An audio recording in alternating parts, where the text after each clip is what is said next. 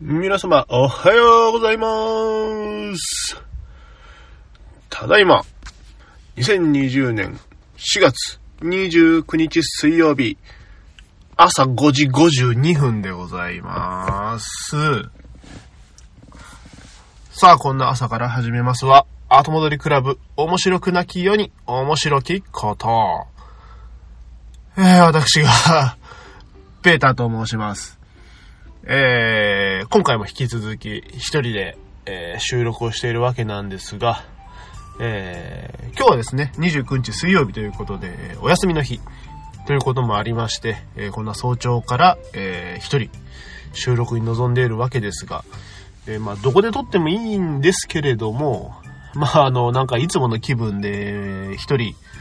駐車場の車内に閉じこもって収録をしているわけなんですが、寒いこう、調子に乗ってね、あのー、パジャマにちょっと1枚羽織ったぐらいで今来たんですけれども、まだ車にあのー、霜がつくというか、あの、梅雨が降りるほど寒い。もう5月ですよ、そろそろ。なんか今年はおかしい。ね、あのー本来なら気温が上がって、湿度も上がって、で、これであのね、あの、最近人気じゃない、最近その、よく言われてますコロナウイルスもこう落ち着くんじゃないかとか、いろんな展望がありましたけれども、こういう時に限ってこう気温がこう上がらないとか、乾燥が続くとかね。やっぱりあのすべてがこう、なんかこう、歯車が噛み合うというか、その、そういうのが重なって、何かこう、こういう事象が起こると言いますかね。そういうのがあるのかなというのをちょっと感じるわけですけれども。まあ、そんなこんなでもうすでにゴールデンウィークに突入したんですかね、今週から。えー、あのー、まあ、自粛とかで休まれてる方もおるとはおります。まあ、これを聞く、これを聞くあなたは、もう5月の5日で、実際はもうゴールデンウィークが終わった頃に聞くわけなんですけれども、まあ、これが終わって、その次の日には、まあ、あの、緊急事態宣言がどうなるかとか、その辺の絡みもあると思うんですが、まあ、よろしければ、えー、おっさん一人、えー、まあ、後半もう一人のおっさん一人の、あの、えー、ヨタ話を、えー、聞いていただければ幸いでございます。えー、というわけでですね、まあ、あの、今年、俺らに、あの、なんかいろいろとね、やっぱり喋るネタがなくなってくるんですね。あの、特にあの、ここのラジオはですね、あの、ピノキオくんが、えー、その10日間の間に起こった出来事とか思ったことを非常にこうネタとしてこう記録して、で書いてくれ、あのラジオに持ってきてくれて、で、そこに私があの全く、えー、前情報なしで、えーまあ、愛の手を打つというか、合図を打つスタイルをやってきましたので、えー、私一人ですとね、なかなかこう喋るのに困るわけですね。で、しかもですね、やはりあのー、私、まあ今までのラジオ聞いていただいてたらわかるかもしれないんですが、まあ出張が多い仕事だったんですが、まあやっぱり昨今の事情により、えー、全く出張にも出られない状況になってしまったので、こう、なおさら、こう、喋るネタがなくなっていくという、えー、非常にこう、辛いとかでやっております。えー、まあまあ、とは言っても、まあ、日常生活は送っておりますので、なんとか頑張ろうと思うんですが、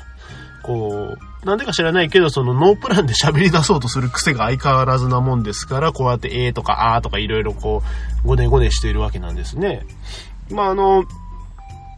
今日なんでこんな朝早くにこう撮ってるかっていう話なんですけれども、私はあの、非常に朝方人間でございまして、えー、常日頃からだいたい朝早くて4時、遅くて5時ぐらいにこう、まあ目を覚ますんですね。で、これがもうあの、習慣なもんですから、まあ大体に平日でも休日でも目が覚めちゃう。まあ結構今はね、あのー、子供たちも小さいので、だいたい9時から10時ぐらいにもう子供を寝かしつけるために、こうもう一緒に寝、寝転んじゃうんですね。でそうするとこう私の方が先に寝そうと、そういう状況でありまして、まあ多分僕の方が先に寝てるんじゃないですかそういうようなことをするもんだから、なおさら朝早くなっちゃって。で、まあ、朝に結構活動するのが多いんですよ。まああのまあ、スマートフォンをいじったりするのも朝。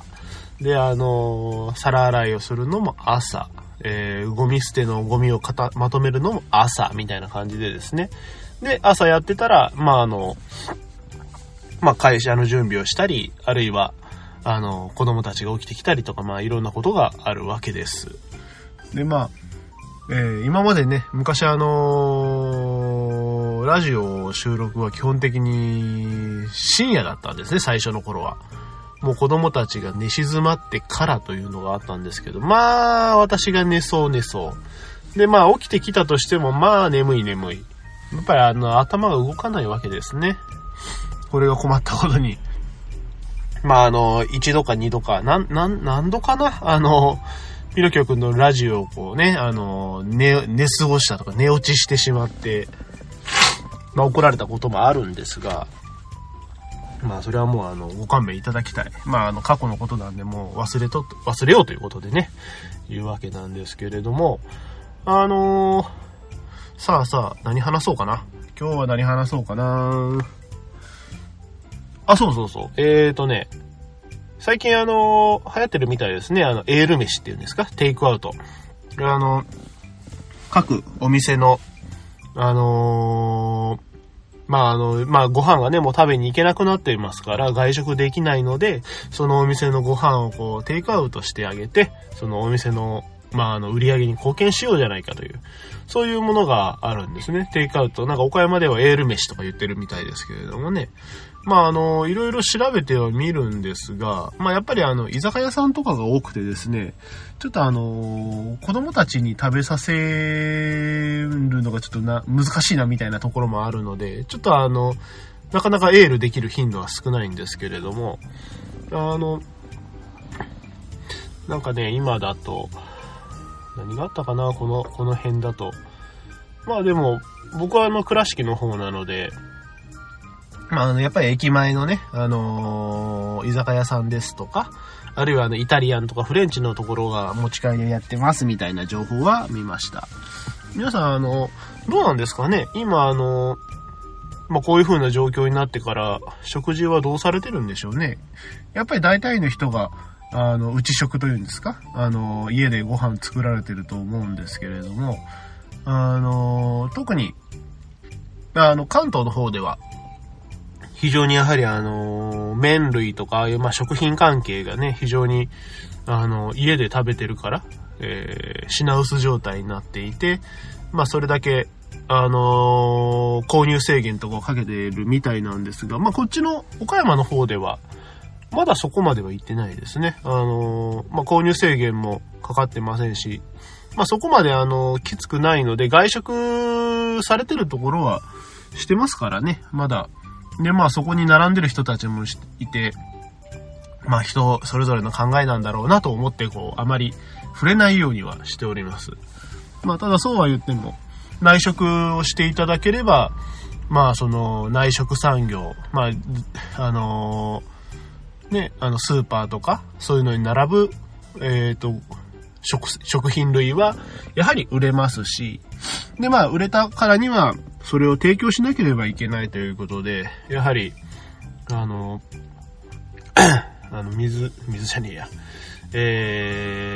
えーと、社会活動の自粛というんですか？あの、仕事をしないようにっていう状況にもかかわらず、やはり食品関係は非常に逆に頑張って何としても食品を安定供給、あるいはま増産してくれという風な状況になってます。まあこれはもう仕方がないことですね。今で言うとその医療品ですとか、あるいはの流通業、あのまあ結局食品とか物を運ばなければいけないんですけど、そういう方々は逆に休めませんし、でそういう中で、まああの、一律に今その国の方もあの8割削減とか、あの、社会活動の自粛っていうのを叫んではいるんですが、まあ、あの、もうちょっと、その安定供給とかそっちの方も少し、あの、声に出していただいてね、あの、頑張っているんですよと。医療従事者の方ももちろん頑張っていますし、それをサポートする方々も頑張ってますし、で、その日本の食を支える方々も頑張っているというのを、あの、まあ、もうちょっとアピールしていただけると助かるなと思っております。まあ、その逆にですね、実際今コンビニの方は、えー、減ってるところは減ってるらしいんですね。これがなんでかって言いますと、あの、まあ、さっきの、あの、まあ、社会活動の自粛の中で、結局、オフィスが動かなくなるんですね。あの、まあ、仕事行けませんから。で、オフィスに行かないとなるとどうなるかというと、あの、オフィス街の、まあ、の、コンビニ屋さんは、ま、減っちゃう。で、なおかつ、やっぱオフィスというか、あの、コンビニでご飯買う人って、やっぱ大半が、あの、仕事してる方々が、あの、昼食で食べるっていうのは結構、あの、ウェイトが高かったみたいで、あの、それがなくなると、逆に今コンビニの売り上げは下がっている。まあ、特にそのコンビニって、まあ、その最近ですと、あの、深夜の売り上げっていうよりはやっぱり昼の、あの、仕事をしてる方々の売り上げっていうの結構強かったみたいでですね。それがなくなったせいで、やっぱりコンビニ業界はなかなか厳しいというお話を聞いております。まあ、そういうのがやっぱり、その、内食になったなんだとか、あのー、外食の自粛とか、まあ、そういう中でスーパーに流れてるので、なおさらスーパーは、えー、売り、まあ、あのー、物がなくなっていく状況らしいですけれども、まあ、そういう中で、あのね、極力皆様美味しいものを食べていただきたいというわけで、まあ、私はまあ麺類が好きなもんで、子供たちもありがたいことに麺類が好きで、まあ結構な頻度の麺を食っておるような気がしますね。あの、ご飯、どうなんでしょうね。お米もやっぱり結構売れてるんでしょうか。とは言っても、あの、最近、最近どうなんでしょうね。若い人って、その、どんどんどんどんあの、料理が簡略化するというか、その、簡便化するというんですか？あの、まあ、めんどくさい料理はしたくない。あの、ワン鍋っていうんですかね？あの、鍋一つでできるような料理がいいとかいうのを話は聞きますけれど、皆さんどうなんでしょうね？あの、まあもう今やそのご飯だってスーパーにある、コンビニにある、レンジにある、冷凍食品にある、えー、炊飯器なんてなくていいじゃないかっていう考えもありますし、鍋だってまああの最近大きい鍋がなくても、麺、麺はもうあのレンチンでできますから、まあ、ですし、あのー、まあ、冷凍のね、うどんとか、ああいうものを買えばできますからね。で、パンはまあ言わずもがな、あのー、まあ、トースターでもあればできます。トースターがなくても別にそのまま食べればいいですし、ああ、すごいなと思うんですけれども。どうなんでしょ？う。まあ、ご飯。やっぱ炊きたてのご飯が美味しいと思うんですけれどね、僕は。レンジご飯、まあ、美味しいんですけども、なんかあの、ちょっとあの、べちょっていうんですかね。なんか、むちゃっとしたのがね、私ちょっと好まない。やっぱりね、ご飯はね、炊飯器で炊いたやつが一番美味しいと思うんですけれども、まあ、ただあの、ご飯もね、あの、まあ、麺もそうなんですけれども、そのものの栄養があまり、まあ、あの、こう、偏ってしまうというか、炭水化物寄りになってしまうということで、最近はね、あの、まあ、海外では特に言われているのが、ブラウン志向というやつがありましてですね、あの、まあ、精米とか、まあ、あの、小麦粉とかもそうなんですけれども、白いものっていうのは、まあ、あの、こう、一見はね、あの、こう、要は、ぬかとか、玄米だとか、あるいはその、小麦でもその、まあ、外側の、あんまりこう、綺麗じゃないところを除いたものが、まあ、いいとされてきたんですね、今までは。だからお米も、玄米からどんどんどんどんあの、精米をの効率を良くしたりとか、能力を良くしたりとかですし、小麦粉も、あの、どんどんどんどん白くしていた。っていう、まあ昔はなんかあの、漂白みたいなことをしてた時代もあったらしいですね。やっぱりあの、白い小麦粉がいいとされていたので。でそういう時代背景があったんですけれども、今では、あの逆に、やっぱりあの、白米より玄米がいいんじゃないかとかね。まあ雑穀もしっかりですし、小麦粉だって、あの、普通の真っ白のやつよりも、あの、全粒粉とか、あの、そういうものが、こう、栄養、栄養的な面で、あの、非常に優れていると。いう、なんかあの、考え方が非常に浸透してきているらしいですね。で、やっぱりあの、昔、なんかその日本人が、その米をいっぱい食べてて、他あんまりおかずとかそういう風なものを食べてなかったのに、なんであんなに、まああの、健康的だったのかっていう中の一つに、その、玄米食っていうのが結構強かったらしいですね。あの、今でこそ白米になって炭水化物があの、まあなんか90%だとか95%だとか忘れましたけれども、そういう栄養価だったんですけれども、えー、玄米、要はその、白米の外側の部分に非常にあの、ビタミンですとか、あの、胚芽の脂質ですとか、タンパク質、あの、まあ、あるいは食物繊維とかですね。そういうものが、あの、結構もろもろ含まれててて、実はそれを食べていたので、その栄養価的に非常にバランスが取れていたと。で、まあ、お肉を食べずに、あの、魚中心で野菜を食べていった。でも野菜もなんかそんなに食べてなかったみたいで、まあ、あの、漬物とかああいう風な、まあ、塩気が強いものが多かったので、あんまりこうバクバク食べずに、その、ご飯がメインだったのにあれだけ健康的だったのは実はそういうものなんじゃないかという話がありますね。まあ、あの、昔の有名なあの、船乗りがあの、活気というんですか？あの、ビタミンで欠乏症で、あの、病気になっていたのも、結局はなんか、ふすまかなんか食べ、とかの、そのビタミンをた、取ることで、えー、その活気が防止されたということで、やっぱり、あのー、まあ、ふすまって言うと、まあ、あの、小麦の皮なんですけれども、皮まで食わんにしても、やはり、ああいう風な、あのー、まあ、中の中の、その白い部分ばっかりっていうのもいいんですけれども、まあ、あの、栄養学的には最近は、そういうのを食べるといいという風にされておりますので、皆さんもまあ、もしよければそういうのを食べてみてはいかがでしょうか。私もあの、白米、今なんかずっとね、ご、ご飯は、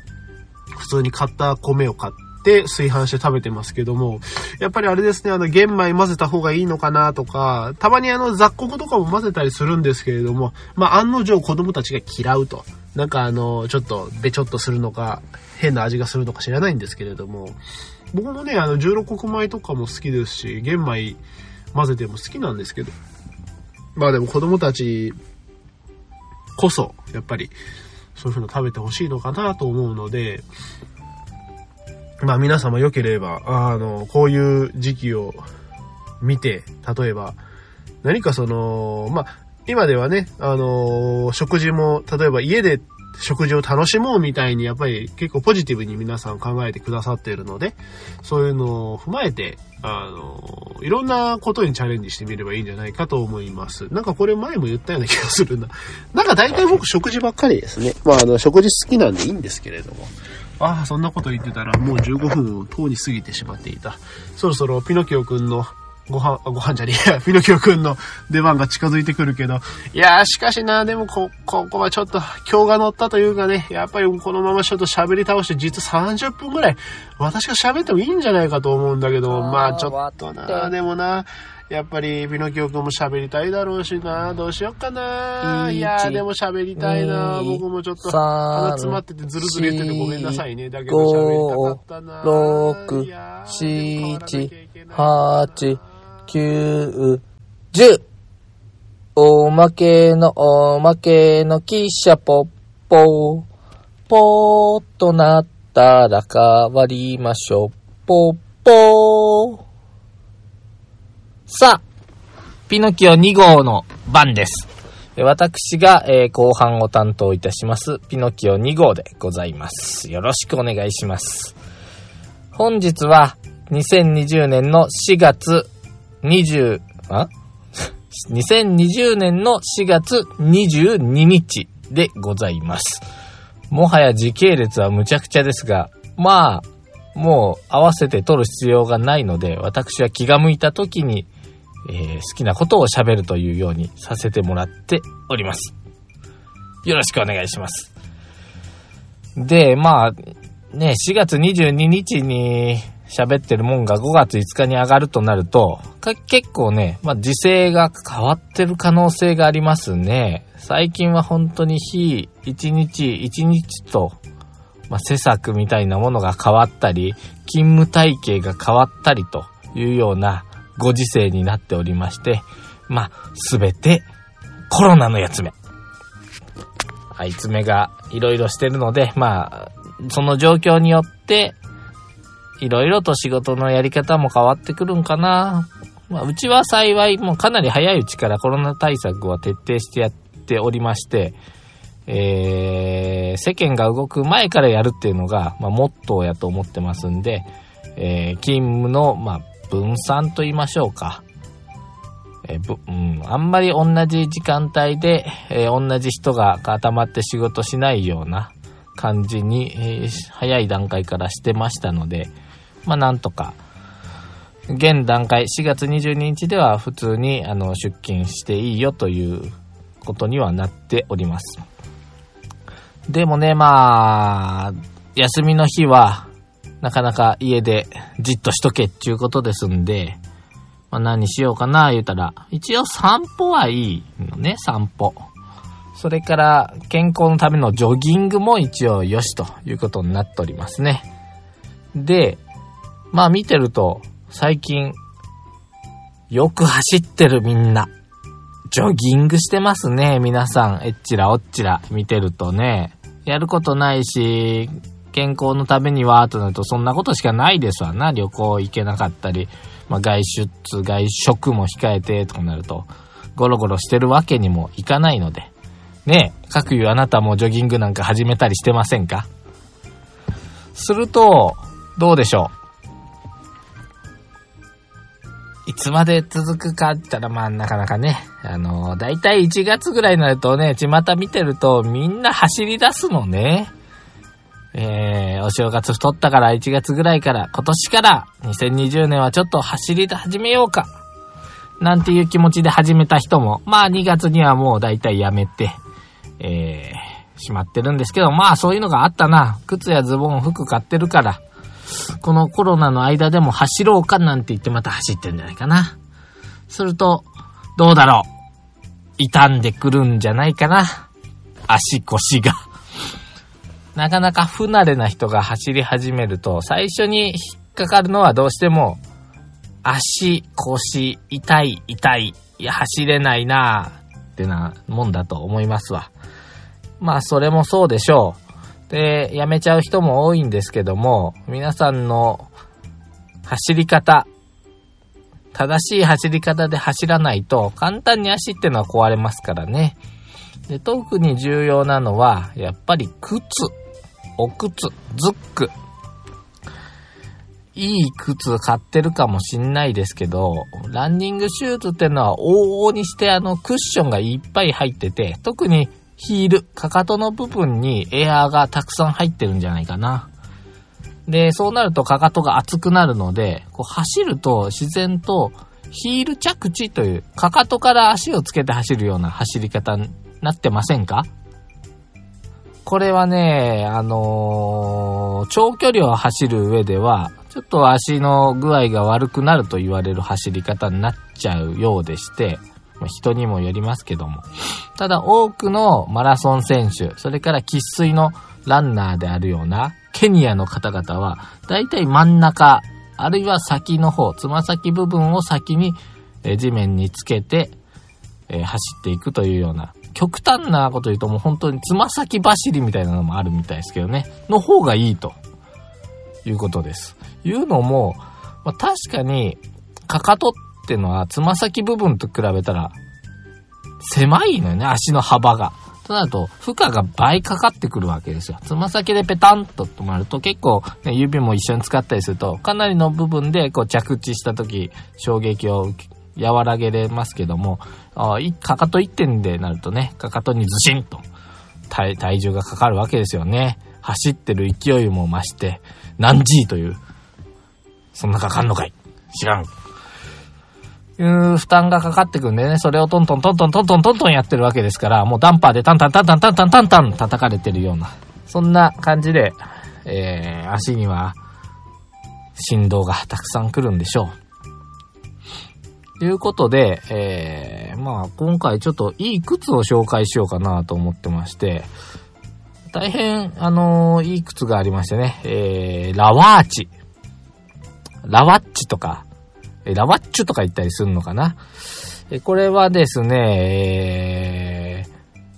タラウマラ族ですね。タラウマラ族がよく履いている靴なんですね。で、タラウマラ族ってなんだよと、あら、ご存知ない方には教えしますが、えー、メキシコに住んでいる、異常に走るのが速いという民族でございますね。もう速すぎる。暇さえあれば走ってる。で、男性のことを、まあ、総称して、大体、ララムリと言うんですが、まあ、ララムリの走りというのはすごく有名です。もうほとんど全員がマラソン選手です。世界トップクラスの。で、その人らが履いてるのがワラーチという靴。ね、これ、どんなものかと言いますと、えー、ただのサンダルみたいなもんです。ただのゴムを1枚を紐で足にくくってるだけ。これで、えー、フルマラソンどころか何百キロと走ります。すごいでしょ。で、彼らの特徴は、やっぱりあのー、足痛めないように、まあ、フロント着地、えー、ふ、ふ、うん、っていうのかな。そういうので走ってるらしいですね。でね、えー、まあ、彼ら、すごい面白い、まあ、特徴を持ってるんですけど、あんまり、その、じゃあオリンピックのマラソンとか出たら、いいんじゃないのって思われるでしょう。彼らはでも、そんなことには興味がないんですね、あんまり。控えめだとかいう話もあるんですけども、ララムリの方々は、えー、フルマラソン42キロ。出たらどうですか？いやー、いいよいいよ42キロなんて、ですね。短すぎると。そんな短い距離走っても面白くもなんともないからと言って出ないらしいですね。すごい方々です。で、えっ、ー、と、実はね、ただ、そのね、本当にタイヤのチューブを足につけて走ってるような、まあ彼らなんですけども、実はそれがまあ日本に合うかと言われたらこれはちょっとよくわかんない。日本人は独特の足の形をしとると言われてまして、特に親指と人差し指、足、足の親指と人差し指が離れとった方がええんちゃうかというようなことを言われてます。えで、え日本選手でマラソンがとっても速いというか、有名な人って言ったら、まあ、日本マラソン界の父と言われてる、金栗思想じゃないかなと思うんですね。金栗思想さん。えっ、と、この人どういう人かと言いますと、えっ、と、まあ、日本のマラソンの父ということで、何度かあの、オリンピックでマラソン走ってますが、えー、だいぶ前ですね、もう100年以上前の人で、100、1891年生まれって書いてるな。金栗、か、か、お金の金に、えー、栗、えー、何ですか、秋の風物詩の栗。に、し、そうって言っていますけども、43って書くんですね。えー、一応お父さんの話では、自分が43歳の時に生まれた子供だから43とつけて、思想と。名付けておりますが、まあ、ずっと走ってるというのが、こえー、どうだったかな？駆け足投稿か。うん、この人、山道、えっ、ー、と、10歳ぐらいから、往復12キロの通学路を走って通学するという駆け足投稿を始めて、えー、とってんとってんと走り続けて、えー、と、あのー、マラソンの能力をどんどん高めていったと。いうことですね。で、初めて出場したのが、1912年、ストックホルムオリンピックですね。えー、すごい有名な、えー、記録を叩き出しました。当時の予選で一気に30分ぐらい短くしたかな。で、彼が履いていたのがなんと言っても旅。旅でございます。えー、二股に分かれた白い布みたいなもんですね。で、も、もちろんあの神主さんが履いてるような旅とは違って、下にゴムラバーがついた、まあ、た、え、実家旅っていうんかな？なんかまあ旅で、まあ、マラソン旅か。で、えー、世界記録を27分も縮めたという大記録を叩き出して、えー、オリンピック選手となります。そして迎えたストックオル、ストックホルムオリンピック。えー、旅を履いとる日本人ということで非常に注目はされとったんですけども、すごい記録を叩き出してますよ。まあ、記録の前に、えー、まあ、このストックホルムっていうのは日本人が初めてマラソン参加したのかな？で、スケジュールの調整や体調管理っていうのもわかんない。で、ストックホルムって言ったら、あのーどこで、スウェーデンのあたりですか？ですんで、もう当時非常に遠いわけですね。えーシベリア鉄道で20日かかってやっと行くけど、もうね、白や太陽沈まないからもうわかんないとか、もうみんなすごい不安になって、寝れないとかね、食べ物がないとか、いうことで、もう、かなりハンディのある状態で走り始めますね。お金、お金じゃない、お米もない。そう、お米食べてずっと生きてたのに、パン食って力出ない。それから、日本の道は基本的に泥、まあ、土だったんだけど、ストックホルムは舗装されてるアスファルト。こりゃ、どうなんだろう。もっとすごいのはですね、マラソンの当日の日ですね、迎えに来るはずの車が来ないので、会場まで走っていくというね、アップもできて、それで迎えた、この金栗思想の歴史的、えータイム。どれくらいで駆け抜けたかと言いますと、もう今早い人だと2時間ぐらいですね。で、当時の世界新とかでも、まあ 2, 2時間半とかか。どこにタイムが書いてあったかな？この人が、叩き出した歴史的な記録、実はこれ、未だ抜かれてないんですよね。えーっと、ちょっと待って。あ、あったあったあった。第5回ストックホルムオリンピック大会。えー、金栗思想さんの記録。54年8ヶ月6日と5時間32分30秒3という、オリンピック史上最も遅い記録です。54年。ねこの、ゴール後に金栗さんはこう言います。いや、非常に長い道のりでしたと。この間に孫が5人できましたと。走りながら子作りまでして、孫までできてるという、この素晴らしい記録を持ってるんですね。いうのは、えー実はずっとノロノロ歩いてたわけじゃ当然なくてですね、えー一回倒れましてね、彼。その、マラソンの途中に。で、多くの人が倒れる非常に厳しいマラソンだって、死人も出たという、えーマラソン大会になったんですけども、暑かったりして。一回、あのー倒れて、そこら辺の人に解放されてて、あんま気づいたら終わってて、一応記録が行方不明ということで終わってたんですね。で、そのまんま日本に帰ってきて、うん十年過ごして、えーまた、その、54年後から に開催された折に、再度招待選手として、無事にゴールということで、え54年8ヶ月、6日という非常に長い時間で過ごした。この彼が履いていたのが旅ですね。ちょっとその、ごめんなさい。2回目に旅履いてたかはわかんないんですけども、まあいい旅だったのかもしれませんね。それは、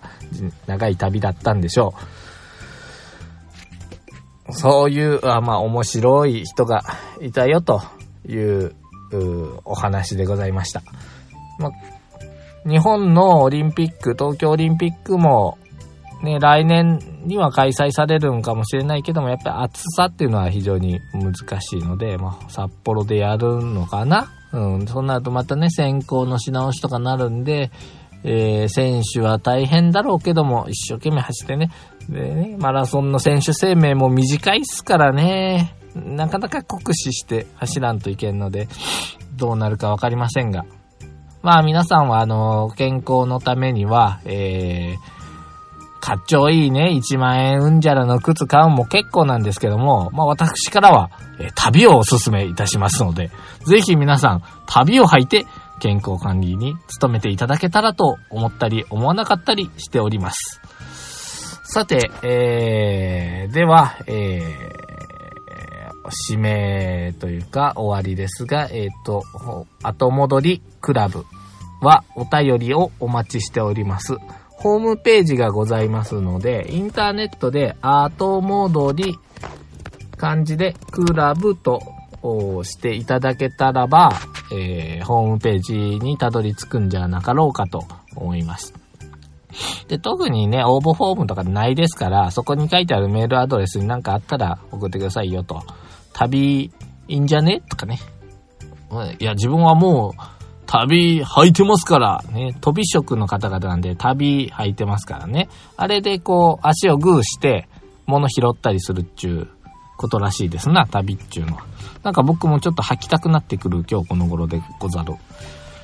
差し当たって、うん。まあ、いっか、うん、ちょっと、思いついたことあったけど、そのフロント、足先からつくってのが、あのー人間が生き残るために必要だった走り方らしいんですね。で、現代人がまたかかとで歩き出したんで、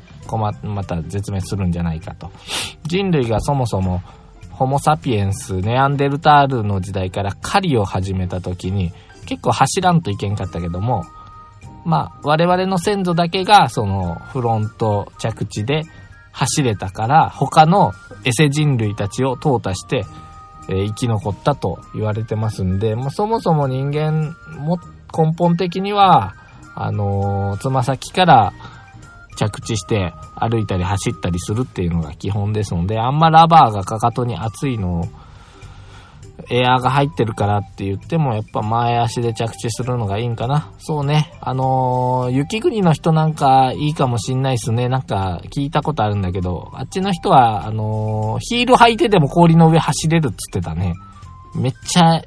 いんちゃう？ヒールで走るのいいんちゃう？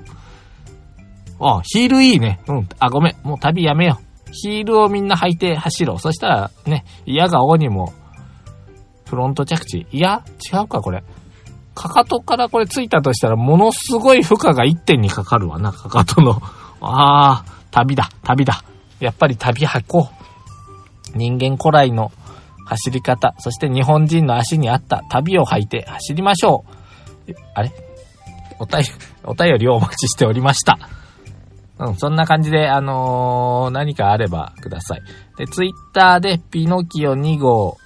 あと後戻りクラブかなんかでもおりますんで、まあ、あんま見ないですけど、なんかあったら、あの、ハッシュタグ、後戻りってつけてつぶやいたら、あー、気が向いたら見て、気が向いたら返事をしたりします。いうところで、えー、今週はこれまで。また10日後にお会いいたしましょう。うー。10日後ね、緊急事態宣言が収束してたらいいですね。ではでは、さようなら。